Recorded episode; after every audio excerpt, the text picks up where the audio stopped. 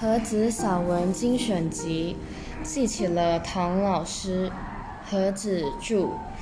最难忘的是中学时代一位姓唐的国文老师，他上每一堂课都把心整个的投进去的。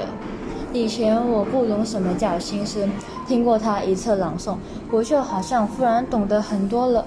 还记得有一课，他先简单的给我们介绍闻一多。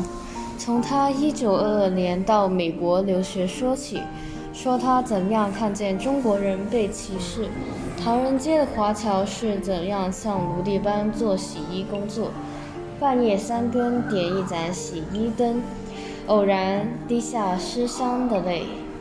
到一九二五年七月，闻一多回国，看见当年的中国那内忧外患的样子。说到这，唐老师停了声，让课堂的空气显得冰冷。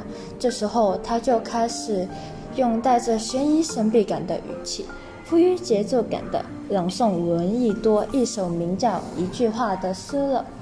有一句话说出就是祸，有一句话能点得着火。别看五千年没有说破，你猜得透火山的缄默。说不定是突然着了魔，突然晴天里一个霹雳爆一声，咱们的中国。这句话我今天怎么说？你不信铁树开花也可。那么有一句话你听着，等火山忍不住了缄默，不要发抖，伸舌头，顿脚，等到晴天里一个霹雳爆一声，咱们的中国。我写到这里。仿佛又回到二十多年前，在课堂里，我是坐在最前排的。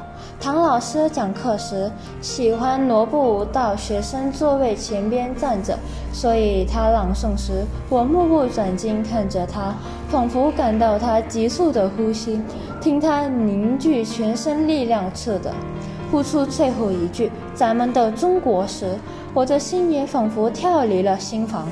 并且这句话也常常使我在往后的日子里低回思索，常积极的要了解中国，认识中国，为他而自豪，也为他而淌泪。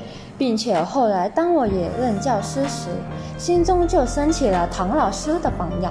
我绝对相信教师对学生潜在的影响，因此当要挑起教师的担子，就要像唐老师那样精神投入，再投入。